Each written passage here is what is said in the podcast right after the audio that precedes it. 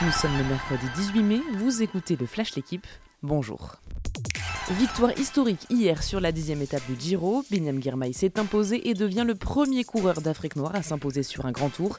L'Érythréen a battu Mathieu Van Der Poel au sprint comme une revanche de la première étape, mais il a ensuite eu moins de chance. Sur le podium, il a reçu le bouchon de la bouteille dans l'œil et a dû être soigné à l'hôpital. Incertitude sur sa participation aujourd'hui. Au général, pas de bouleversement après cette étape de baroudeur.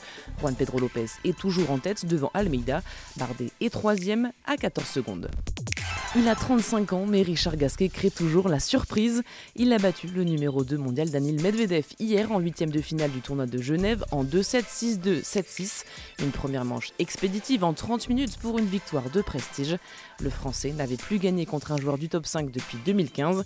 Certes, face à lui, le Russe n'est pas très à l'aise sur terre battue, surtout qu'il revient tout juste de l'opération de son hernie, mais quand même, des bon augures pour Gasquet à quelques jours de Roland Garros. Scénario dingue hier soir entre le Paris FC et Sochaux pour le premier tour des playoffs de montée en Ligue 1.